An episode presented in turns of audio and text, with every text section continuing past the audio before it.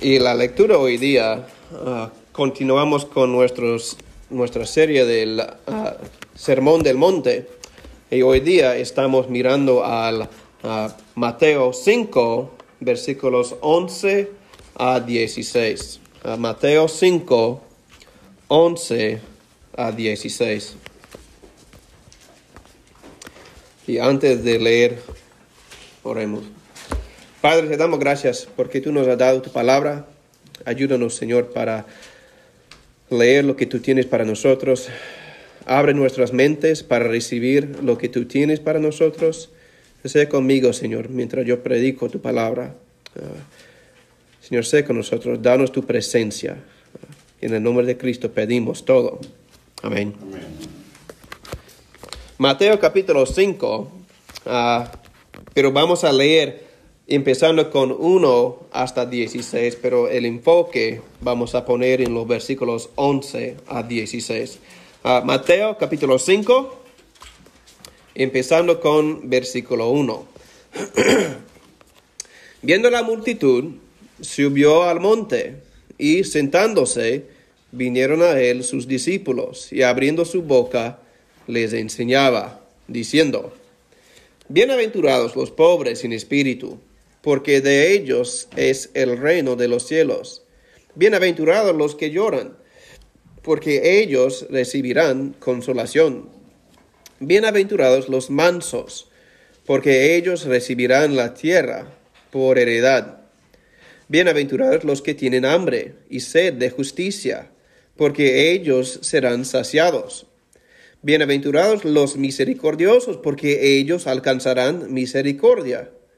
Bienaventurados los de limpio corazón, porque ellos verán a Dios. Bienaventurados los pacificadores, porque ellos serán llamados hijos de Dios. Bienaventurados los que padecen persecución por causa de la justicia, porque de ellos es el reino de los cielos. Bienaventurados sois cuando por mi causa os vituperen y os persigan y digan toda clase de mal contra vosotros, mintiendo. Gozaos y alegraos, porque vuestro galardón es grande en los cielos, porque así persiguieron a los profetas que fueron antes de vosotros. Vosotros sois la sal de la tierra, pero si la sal se desvaneciere, ¿con qué será salada? No sirve más para nada sino para ser echada fuera y hollada por los hombres. Vosotros sois la luz del mundo. Una ciudad asentada sobre un monte no se puede esconder, ni se enciende una luz y se pone debajo de un almud, sino sobre el candelero, y alumbra a todos los que están en casa. Así alumbre vuestra luz delante de los hombres, para que vean vuestras buenas obras y glorifiquen a vuestro Padre que está en los cielos. Hasta aquí la palabra del Señor. Cuando nosotros leemos a Mateo 5 pensando del Sermón del Monte, como leemos la semana pasada de las bienaventuranzas, ah, estamos leyendo y es bien obvio de su manera de, hablar, porque está diciendo a, los discípulos, bienaventurados los pobres, hablando de los, los demás, los que están fuera, los que están en el mundo, los que no están necesariamente en la multitud, los que están en, el mundo.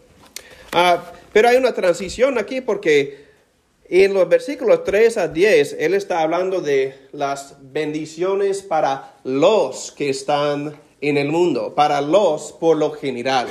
Pero hay una transición que ocurre aquí en versículo 11, porque Él cambia, en lugar de hablar a, de los que están en el mundo, Él cambia para decir, bienaventurados sois.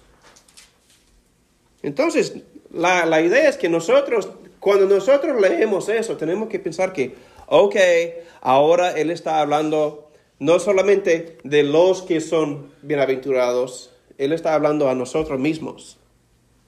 Entonces, para nosotros, cuando nosotros leemos estos versículos tenemos que considerar su manera de hacer una transición de su audiencia.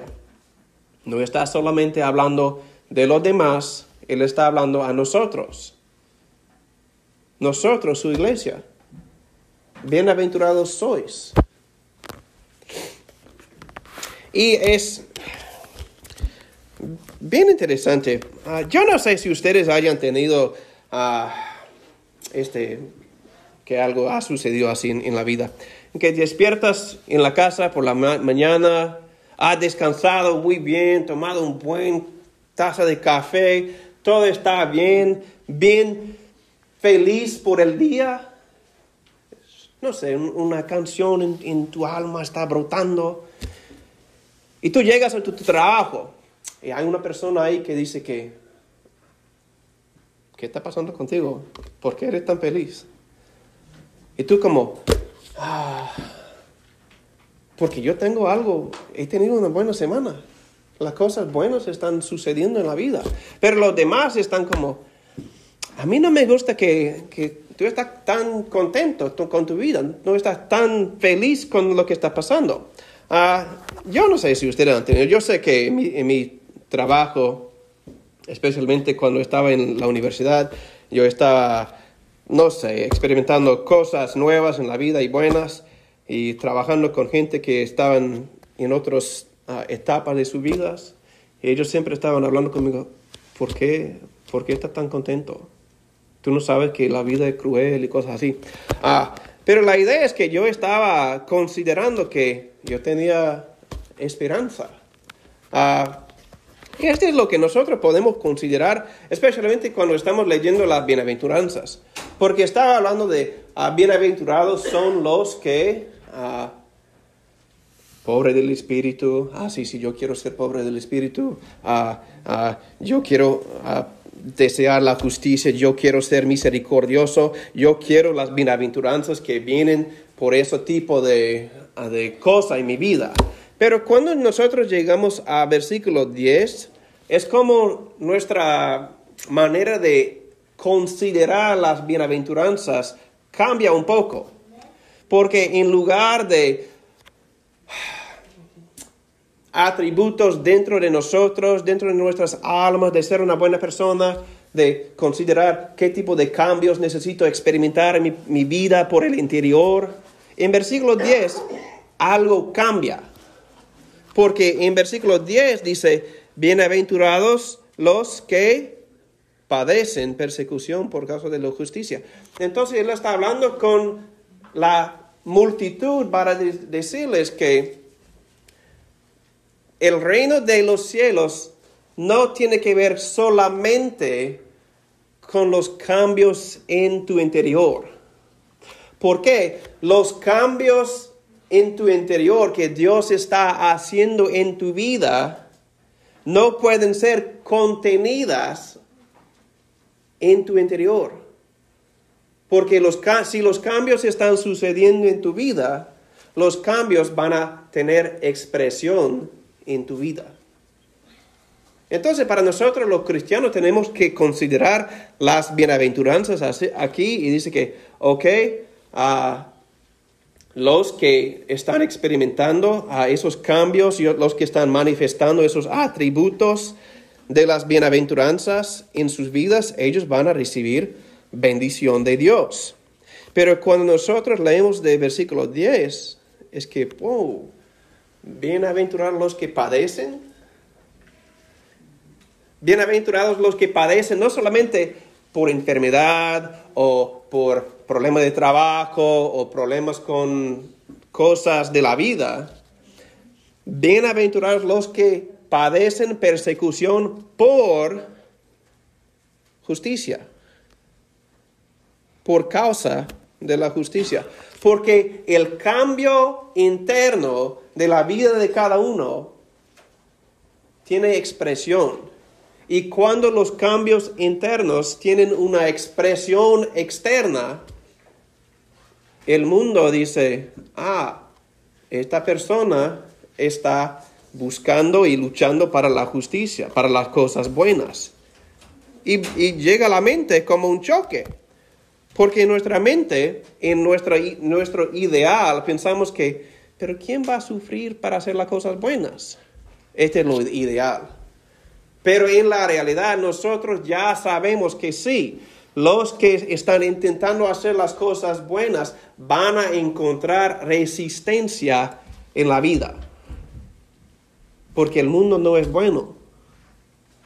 Y por eso la transición aquí empieza en versículo 11, porque él no está hablando en términos generales, generales de los demás. En versículo 11, él cambia para decir, bienaventurados sois. Esta es una cosa para nosotros para considerar como cristianos. Si nosotros decimos que yo soy un cristiano, Dios me ha salvado, me ha cambiado, me ha transformado, yo tengo una esperanza, yo tengo vida eterna, yo tengo gozo en mi alma, nosotros tenemos que considerar que con eso viene problemas en el mundo. Este es lo que vamos a, mirar en, esta parte. Ah, ¿Por qué? Dice en versículo 11, bienaventurados sois cuando por mi causa os vituperen y os persigan y digan toda clase de mal contra vosotros. Ah, cuando nosotros ah, pensamos de este versículo, la cosa que inmediatamente ah, llega a, mi mente es lo que dice en Hebreos capítulo 1. Ah, en Hebreos capítulo 1 habla de la manera en que ah, los héroes de la fe sufrieron por su fe. Por su deseo de honrar a Dios en sus vidas, ellos sufrieron los vituperos y problemas en el mundo. Pero la, cosa para nosotros es considerar el versículo 11, porque yo he conocido gente que ellos dicen que, ¿por qué yo soy un cristiano? Yo tengo licencia para ser crudo y grosero a todos, porque yo soy correcto y los demás no son. Entonces ellos reciben maltratamiento solamente por ser grosero, por ser crudo, por ser, no sé, una persona que nadie le gusta estar en su presencia. Pero la idea es que nosotros tenemos que pensar de eso y pensar de versículo 11 y dice que, y leer lo que está diciendo, los que están ah, sufriendo la persecución en versículo 11 son los que están recibiendo insultos por resultado de mentiras. Es que la gente está mirando a los, a los que quieren honrar a Dios y están sufriendo no por ser obnoxious. ¿Obnoxious? ¿Es that right? ¿Cómo se llama? Obnoxious, obnoxious. Pues no, entonces, ¿cómo?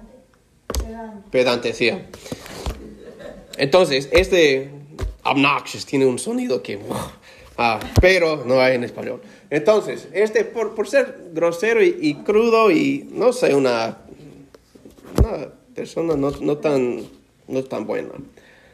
Pero por eso, la, la idea es que Jesucristo está hablando al pueblo para decir, bienaventurados sois cuando sufres persecución por las mentiras. Porque los cambios internos que Dios está haciendo en tu vida, porque ahora tú vives en una manera distinta de cómo vivías antes. Yo puedo recordar de mi propia vida cuando Dios me salvó, me cambió. Yo estaba ah, en la universidad ah, y yo tenía, cuando Dios ah, me, me tocó mi corazón, yo no podía estar con mis amigos que tenía antes. Es un, proceso bien extraño porque yo quería estar con ellos, porque ellos eran mis amigos. Pero Dios cambió a mí desde mi interior y para estar en su presencia, yo estaba pensando que, ah, sí, sí, ese va a estar bien, Dios me ha cambiado, pero yo puedo estar en su presencia sin problema. Y yo podía estar en su presencia, pero el problema es que yo no estaba cómodo estar en su presencia, porque Dios me estaba dando la convicción que yo no podía hacer las cosas que yo hacía antes cuando yo estaba con ellos. Un montón de cosas. Me imagino que si tú eres un cristiano, tú has experimentado algo similar. Pero la idea es que una vez que Dios empieza a hacer cambios en nuestros interiores, va a brotar y va a tener manifestaciones expresadas por nuestras vidas. Y por eso los cambios van a estar en conflicto con nuestra vida anterior. Y por eso nuestros amigos, nuestros vecinos, ellos van a decir, algo ha cambiado. Este es donde empieza las mentiras contra los cristianos. Quizá que tú has experimentado eso. Ellos dicen que, ah, esa persona ahora piensa que es súper santo, asiste a la iglesia, hace un montón de cosas, pero quizá ellos, ellos tienen ah, un problema, un secreto, algo malo que ellos están intentando esconder. La, la realidad es que cuando nosotros leemos este versículo, en el versículo 11, él no estaba solamente hablando a nosotros hoy en día, estaba hablando a su día. Ah, y a través de la historia de la iglesia, porque tú puedes leer ah, de los primeros siglos del cristianismo. Dentro del imperio romano, la iglesia, los cristianos sufrieron por las mentiras de los romanos. Y ellos tenían tres tres acusaciones fuertes. A ellos dijeron que, ah, es lo que los romanos dijeron. Los, los, ellos dijeron que los cristianos son caníbales. ¿Por qué? ¿Qué es lo que hacen, qué es lo que hacen los cristianos? Eh, tiene que recordar, en ese momento ser un cristiano es ilegal. Entonces cada reunión está en secreto. Pero ¿Qué hacen los cristianos cuando se reúnen? Este es mi cuerpo. Este es mi cuerpo. Este es mi sangre. La comunión. La comunión. Entonces, para nosotros, ellos estaban pensando que estaban tomando de la Santa Cena, haciendo las cosas en obediencia al Señor, donde Él dice, este es mi sangre, este es mi cuerpo, y, y comed. Y los romanos estaban escuchando, ah, esos cristianos, ellos son caníbales, están comiendo la gente, comiendo bebés, cosas así. Eh, tú puedes hacer tus propias investigaciones. Estas son las acusaciones ah, durante los primeros siglos. Ah, la segunda acusación que ellos sufrieron es por el relaciones sexuales entre familia. Entonces, en el Imperio Romano ellos estaban diciendo que esos cristianos son caníbales y también tienen relaciones entre familias. ¿Por qué? Porque ellos dicen, cada uno se llama a los unos hermanos y hermanas y saludan con, con besos. Entonces, esta es una de las acusaciones que el imperio romano tenía contra los cristianos. Y para nosotros, porque podemos leer la Biblia y entender eh, el fundamento de cada cosa desde nuestra perspectiva es como si ellos están tomando la Santa Cena. Ellos están besando, saludándolos los unos a los otros. Este es normal. Y el último es que los romanos acusaron a los cristianos de ser ateos. ¿Por qué? Porque dentro del imperio romano ellos tenían un montón de dioses. Pero los cristianos dicen que solo hay un Dios. Y por eso los cristianos no doblarían la rodilla a los dioses romanos. Y por eso los romanos estaban mintiendo contra los cristianos, diciendo cosas falsas contra ellos. ¿Por qué? Porque los cristianos estaban expresando por el exterior los cambios que Dios ha hecho en sus interiores. Porque si, si, Dios está cambiando a nosotros, va a tener expresión por nuestras vidas. Dios no nos cambia solamente para dejarnos así, como una cáscara, una cáscara vieja y muerte, con una interior viva.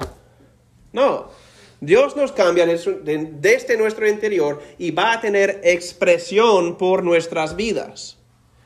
Entonces, cuando nosotros pensamos de versículo 11 aquí, nosotros tenemos que considerar que la expresión de los cambios de Dios en tu vida son buenas. Pero a través de la historia de la iglesia, los cambios, cuando están expresados, frecuentemente no están recibidos como queremos. Y para ayudarnos a entender eso, Él nos ayuda para considerar nuestros sufrimientos a través de una, una lente, no solamente de los sufrimientos, porque como cristianos, ¿qué es lo que tenemos? En Cristo tenemos perdón para nuestros pecados. Tenemos reconciliación con Dios en que antes éramos enemigos de Él y ahora somos hijos adoptados, recibidos en su familia y por eso tenemos amor, gozo, paz, pues tú puedes pensar de todos los frutos del Espíritu, ¿no? Amor, gozo, paz, paciencia, benignidad, bondad, fe, mansedumbre, templanza. Eso es la cosa que los cristianos tienen en nuestro interior y tiene expresión en nuestras vidas. Esta es la razón que él sigue versículo 11 que dice que bienaventurados sois cuando padecen sufrimientos y persecución por mi nombre por mi causa. Y él sigue versículo 11 inmediatamente con versículo 12 que dice, gozaos y alegraos porque vuestro galardón es grande en los cielos. Esta es la cosa. Para nosotros, para contemplar la vida cristiana, nosotros tenemos que contemplar toda la vida cristiana. Esta es la razón que aquí en esta iglesia enseñamos, predicamos toda la palabra. Porque nuestro deseo es que cada uno de ustedes sepan no solamente las cosas buenas y no solamente las cosas difíciles de la vida, pero para tener un concepto y un entendimiento de qué es la vida, qué es la vida cristiana. En lo bueno en lo difícil, porque lo que Ah, leímos, hemos hablado en la semana pasada, porque la meta de la vida cristiana es saber que en cada momento, si tú eres un cristiano, Dios está contigo. Dios es tu baluarte, tu confianza, tu ayuda, tu gozo. Y cuando los cambios que Dios está haciendo en tu interior tienen expresión y el mundo dice, a mí no me gusta la expresión de los cambios que Dios está haciendo, tú puedes recordar y tú puedes leer versículo 12 y, pensar y considerar, la palabra mismo dice, gozaos y alegraos, porque vuestro galardón es grande en los cielos. Y para, para ayudarnos a entender este concepto, de tener un galardón y pensar del gozo de seguir a, Cristo, el gozo de conocer a Dios, Él nos da un ejemplo. Porque Él dice en versículo 12, ah, gozaos y alegraos porque vuestro galardón es grande en los cielos, porque así persiguieron los profetas que fueron antes de vosotros. Ok. ¿Quiénes son los profetas en el Antiguo Testamento? Eran hombres que solamente experimentaron cambios en tu interior, un llamado de Dios y se, se quedaron en casa? No. Cada profeta tenía un llamado de Dios para hacer algo importante. Y la cosa que ellos hacían es proclamar la verdad de Dios, proclamar la palabra de Dios. En muchas instancias, ah, para hablar con gente que no querían escuchar a ellos. A veces sí, ellos querían, tenían que hablar con la gente que querían. Ah, podemos pensar de por lo menos dos ejemplos. a Isaías, cuando él estaba hablando con el rey Ezequías, ¿qué sucedió? Ezequías iba a morir, pero Isaías habló con el rey para decirle que tú vas a morir. Ezequías miró a Dios y pidió perdón y ayuda y salud. Y Isaías tenía la gran oportunidad de hablar con Ezequías para decirle que el Señor ha contestado a tu petición. Él va a añadir 15 años a tu vida. Él te ha escuchado. Pero a la vez, no todos reciben la palabra de Dios como Ezequías. Ah, otro es de Jeremías, ah, en la profecía de, Jeremías, cuando Jeremías está, ah, él está, él no podía estar en la presencia del rey Joacín. Entonces, ¿qué hizo él? Él escribió la profecía de Dios, envió la carta al rey Joacín. ¿Y cómo respondió el rey Joacín? Él recibió la carta, cortó la carta y lo tiró en, el fuego, porque él no quería recibir la palabra del Señor. Pero Jeremías cumplió su llamado. Este es lo que Jesucristo está diciendo aquí, porque ellos hicieron lo que Dios les llamó a hacer, porque ellos conocieron a Dios por gozo, ellos cumplieron la regla de Dios, los mandamientos de Dios. Es una cosa, yo quería uh, leer un poco de, Hebreos capítulo 11, solamente para que ustedes puedan pensar de eso, uh, porque es, es de ánimo para nosotros hoy día también. Hebreos capítulo 11.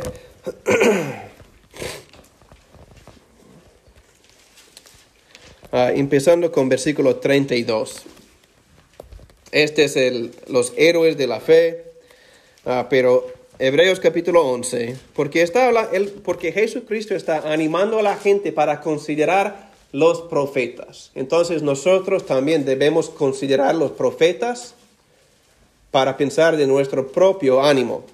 Ah, Hebreos 11, versículo 32. ¿Y qué más digo? Porque el tiempo me faltaría contando de Gedeón, de Barak, de Sansón, de Jefte, de David, así como de Samuel y de los profetas, que por fe conquistaron reinos, hicieron justicia, alcanzaron promesas, taparon bocas de leones, apagaron fuegos impetuosos, evitaron filo de espada, sacaron fuerzas de debilidad, se hicieron fuertes en batallas, pusieron en fuga ejércitos extranjeros. Las mujeres recibieron sus muertos mediante resurrección, mas otros fueron atormentados, no aceptando el rescate a fin de obtener mejor resurrección. Otros experimentaron vituperios y azotes, y a más de estos prisiones y cárceles. Fueron apedreados, aserrados, puestos a prueba, muertos a filo de espada, anduvieron de acá para allá cubierto de pieles de ovejas y de cabras, pobres, angustiados, maltratados, de los cuales el mundo no era digno, errando por los desiertos, por los montes, por las cuevas y por las cavernas de la tierra. Y todos estos, aunque alcanzaron buen testimonio mediante la fe, no recibieron lo prometido, proveyendo Dios alguna cosa mejor para nosotros, para que no fuesen ellos perfeccionados, aparte de nosotros. Entonces podemos ver en Hebreos la continuidad entre los profetas y nosotros. Porque nosotros tenemos que pensar de los cambios que Dios está haciendo y cuando las expresiones de los cambios interiores están vistos por el mundo y nosotros caminamos con fe, ah, el mundo va a decir, ah, a mí no me gustan los cambios, a mí no me gusta la cosa que dices. un ejemplo ah, que yo, yo, yo quiero dar es una cosa, no solamente de hablar de, ah, sí, pero ¿cómo es que la gente van a estar enojado contigo solamente porque tú estás experimentando cosas y cambios en tu interior? Uh, una, un ejemplo para nosotros, uh, porque los cristianos son buena gente, ¿no? Nadie, nadie quiere maltratar a los cristianos, porque todos son buenos. Uh, somos buenos, somos santos en Cristo. Pero si quieres enojar cualquier persona, uh, no cualquier persona, pero mucha gente hoy en día es igual como en los siglos pasados. La cosa que más nos da una distinción entre nosotros y el mundo es nuestra ética sexual. Es algo como, como, ¿qué? ¿La ética sexual? Sí, porque ¿Qué es lo que.? Porque muchas veces la gente dice que ah, los cristianos siempre están en contra de, del sexo. Pero ¿qué dice la Biblia? La Biblia dice que Dios creyó el hombre y la mujer en el huerto y Dios inventó el sexo y también Dios estableció reglas y normas para que el sexo pueda ser bueno entre ciertos términos. Y los términos son, este es donde empieza la controversia hoy en día, algo bien controvertido. Si quieres ofender el mundo, tiene que decir solamente lo que enseña la Biblia, que el matrimonio debe ser entre una mujer y un hombre y que el sexo es bueno pero solamente cuando ocurre dentro del compromiso del matrimonio. Este es un choque, ¿no? El mundo se enoja rápido cuando tú dices cosas así. Es algo que nosotros creemos, es lo que confesamos como cristianos, que Dios estableció la regla para la vida cristiana. Y por eso, ah, este es lo que creo. Pero si tú dices estas cosas, tú vas a experimentar lo que Jesucristo está diciendo aquí. Cuando tú buscas la justicia, cuando tú hablas las cosas que Él dice que tú debes hablar, tú vas a experimentar oposición no por algo malo, solamente porque tú estás pensando, Dios me ha cambiado, Dios me ha salvado, Dios me ha transformado. ¿Cómo puedo negar lo que Él está haciendo dentro de mí? ¿Y cómo puedo negar lo que Él tiene para mí? Porque yo creo lo que la Biblia dice, que yo tengo un galardón, o como dice en primero de Pedro, yo tengo una herencia guardada en los cielos, inmarcesible, que no sufre de corrupción. Entonces yo puedo pensar en esas cosas y gozarme por lo que Dios está haciendo. Y cuando el mundo dice, no, a mí no me gusta lo que tú dices, tú puedes decir, ¿cómo puedo negar a mi Cristo? ¿Cómo puedo negar a mi Dios? Él es, Él es mi todo. Entonces, para nosotros, cuando pensamos eso, ah, es bien importante. Entonces, cuando tú piensas de la vida cristiana, ¿de qué consiste la vida cristiana para ti? ¿Solamente en ser una, una persona buena, que todo el mundo le gusta? ¿O una persona que realmente está pensando en Dios? Porque para nosotros tenemos que aprender que nuestro enfoque tiene que ser a Dios mismo. Y una vez que empezamos a entender lo que tenemos en Dios, nosotros tenemos que pensar cómo debemos vivir la vida cristiana. Es algo que ah, yo quería prestar un poco de ah, atención. Vamos a, mirar a Efesios 4 en un momento, solamente algunos versículos. Pero yo quería continuar con este, la idea que, porque muchas veces cuando nosotros leemos estos versículos, hay una separación entre las bienaventuranzas y la idea de la sal de la tierra y la luz del mundo. Pero yo quería ah, combinarlos porque está hablando de vosotros sois, bien, entre 11 y 16 está hablando de vosotros. Bienaventurados sois, sois la sal de la tierra, sois la luz del mundo. No los demás, los de afuera, sois sal y luz, sois bienaventurados. Y por eso yo quería solamente mencionar ah, que cuando nosotros pensamos de versículo 3, vosotros sois la sal de la tierra, pero si la sal se desvaneciere, ¿con qué será salada? No sirve más para nada, sino para ser echada fuera y hollada por los hombres. Entonces, para nosotros, si tú eres un cristiano, si tú estás intentando manifestar, mostrar los, cambios internos en tu vida para dar expresión a tu cristianismo, para dar expresión a tu fe, entonces tú tienes que considerar que Jesucristo está diciendo que tú eres la sal de la tierra. Sois la sal de la tierra.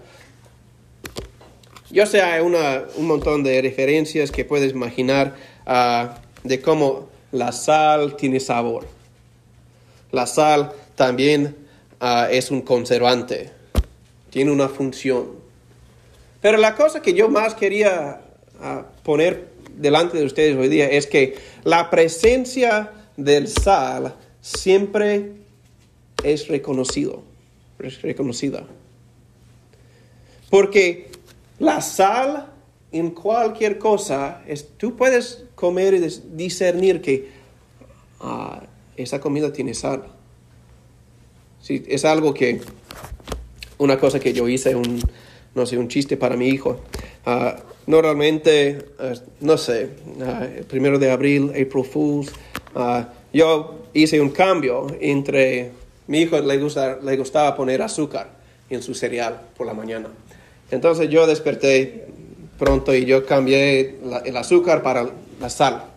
Y él puso uh, la sal en su cereal y yo, porque yo, no, yo estaba en otro cuarto, pero yo sabía el momento en que él descubrió la sal, porque él gritó, ¿qué, qué es eso? Pero la idea es que la sal es algo que cuando esté presente, tú sabes. Entonces Jesucristo está diciendo que si tú eres un cristiano, será evidente. Tú no puedes esconder quién eres tú. Si Dios está obrando en tu vida, los demás van a saber que tú eres un cristiano, pero también tú vas a saber que yo siento algo diferente cuando estoy en una circunstancia ah, no salada con otros que aman al Señor. Ah, y la, segunda ilustración que Jesucristo nos da es que la luz del mundo, vosotros sois la luz del mundo. Ah, y que dice que una ciudad asentada sobre el monte no se puede esconder. La idea aquí es, muchas veces la tentación, yo creo que viene sobre nosotros para intentar esconder la luz que hay dentro de nosotros. Porque cuando estamos en nuestro trabajo, cuando estamos con nuestros amigos, cuando estamos en una circunstancia nueva, no necesariamente queremos que todo el mundo sepa que somos cristianos. Entonces, Jesucristo está haciendo la pregunta o diciendo ah, que la luz ah, no se puede esconder. porque la luz es evidente, a cada uno. Ah, pero nosotros tenemos que pensar que cómo es, si nosotros tenemos la responsabilidad de alumbrar al mundo, ¿cómo debemos alumbrar? Ese es algo que, porque hay maneras de hacerlo en una manera ah, cruel. Hay una manera que ah, podamos manifestar nuestra fe que es ofensivo, no solamente por la verdad del Evangelio, pero por nuestra propia actitud, naturaleza. Esta es la razón que cuando nosotros pensamos de la vida cristiana, tenemos que pensar de la vida cristiana no solamente en nuestros propios términos, pero tenemos que considerar qué significa para vivir la vida cristiana. Y para mí, ah, yo quería poner un poco de enfoque para pensar de dos cosas. Ah, de qué significa para ser la luz del mundo, qué significa para ser luz en tinieblas. Para ayudar a ustedes de pensar de ¿Cómo debo relacionarme con los demás? Cuando yo me encuentro en circunstancias con otros que no son creyentes, ¿cómo debo comportarme? Eh, yo quería decir de, que, de dos cosas y yo ah, estoy pensando de Efesios 4 porque si no vamos a leer todo el Efesios 4 pero Efesios 4 tiene ah, información para nosotros, no solamente información, pero instrucciones para nosotros, porque está diciendo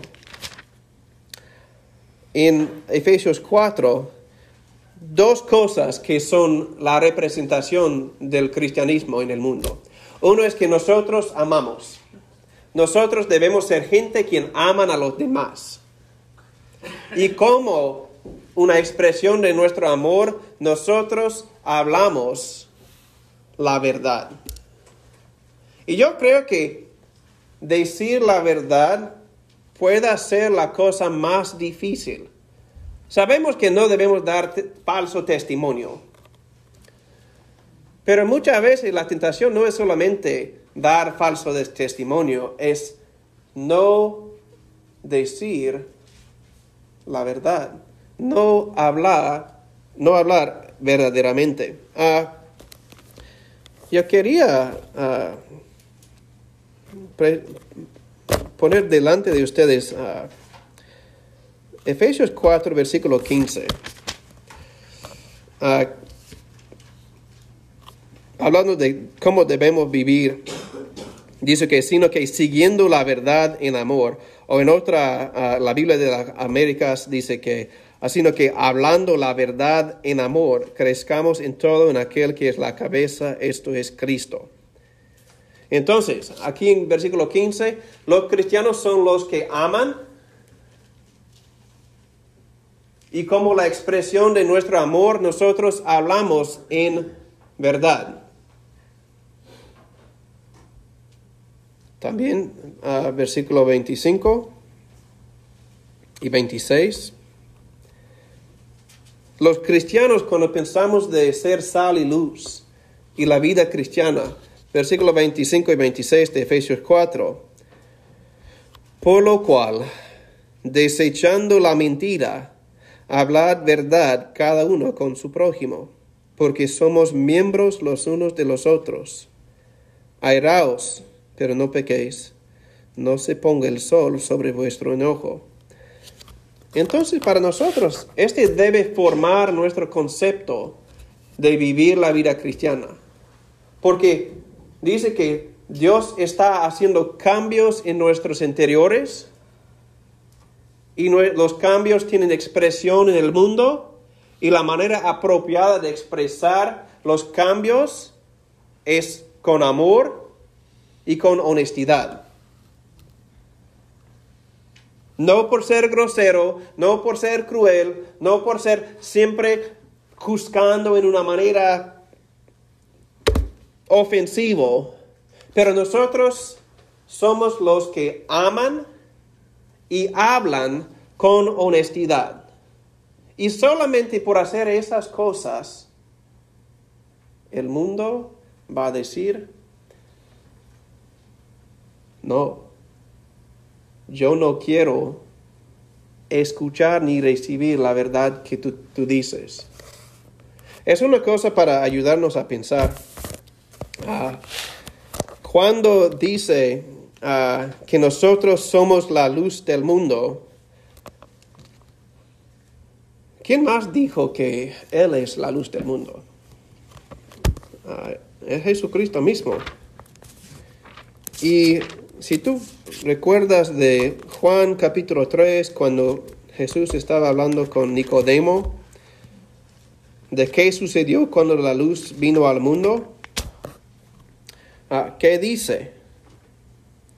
Juan 3, Jesucristo mismo hablando con Nicodemo, dice que porque de tal manera amó Dios al mundo que ha dado a su Hijo unigénito para que todo aquel que cree en Él no se pierda, mas tenga vida eterna, porque no envió Dios a su Hijo al mundo para condenar el mundo, sino para que el mundo sea salvo por Él.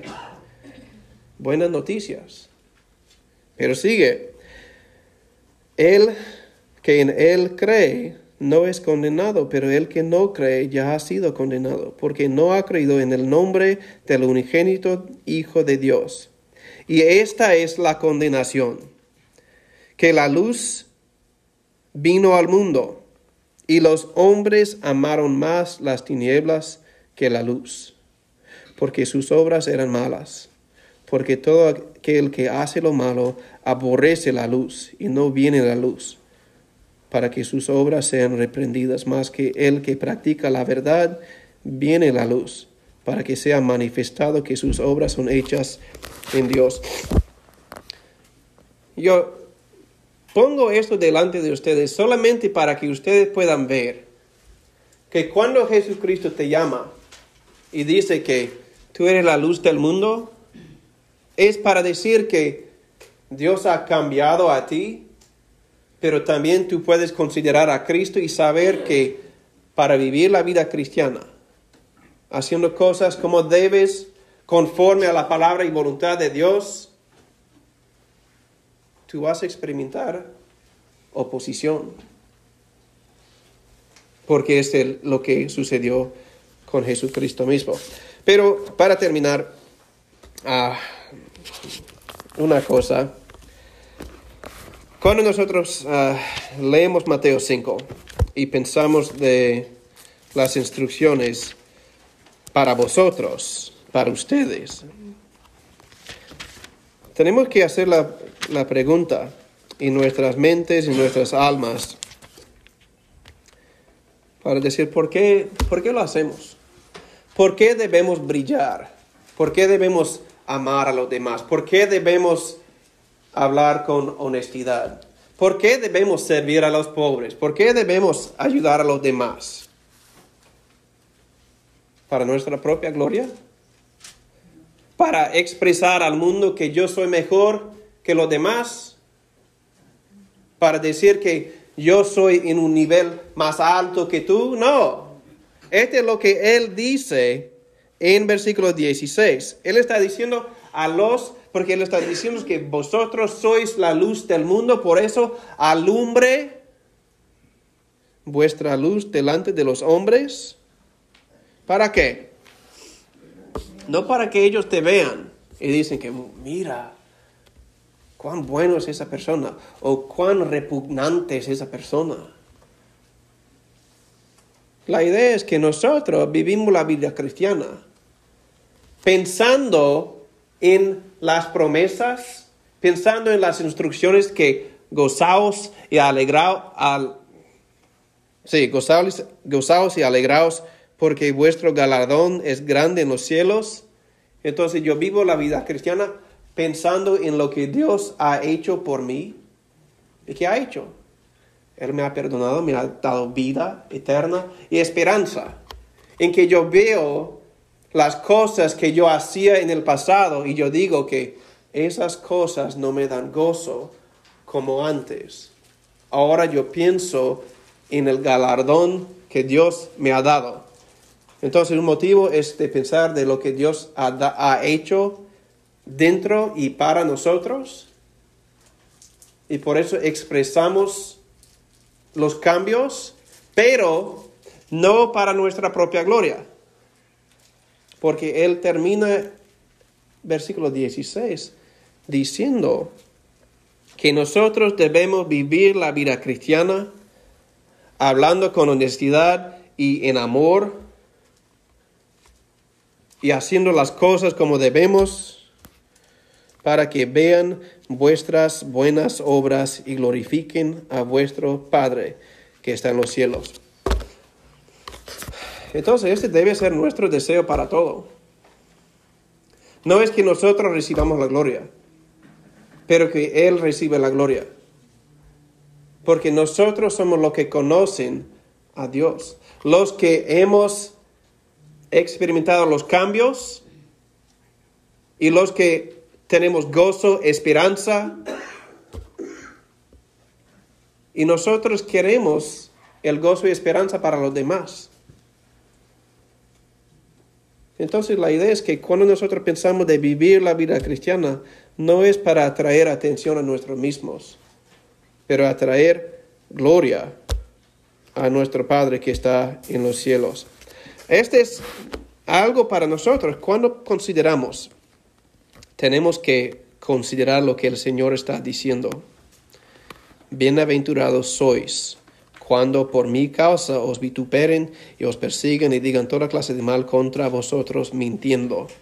Por eso ah, gozaos y alegraos, porque vuestro galardón es grande en los cielos.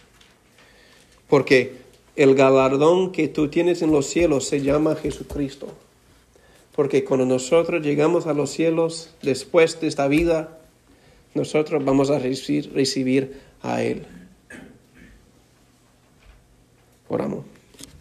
Ah, Padre, te damos gracias por tu bondad, ah, por tu palabra y por las instrucciones que tú nos has dado. Señor, te damos gracias que tú no has ah, dejado a nosotros en las tinieblas, ni para pensar que la vida cristiana sería súper fácil en cada momento, pero que nosotros cuando vivimos la vida cristiana, conforme a tu propósito y tu voluntad, que vamos a experimentar ah, dificultades en la vida, porque nuestro amor es para ti primero.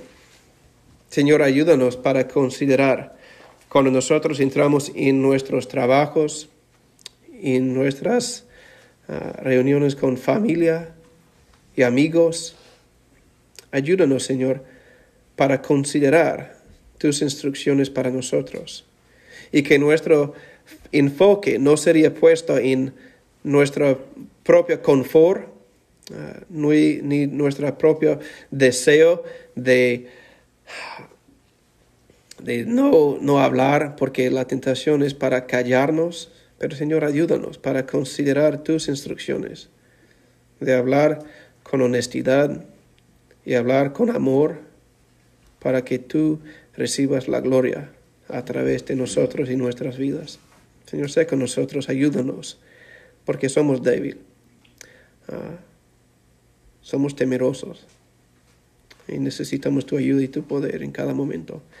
Ah, en el nombre de Cristo pedimos. Amén.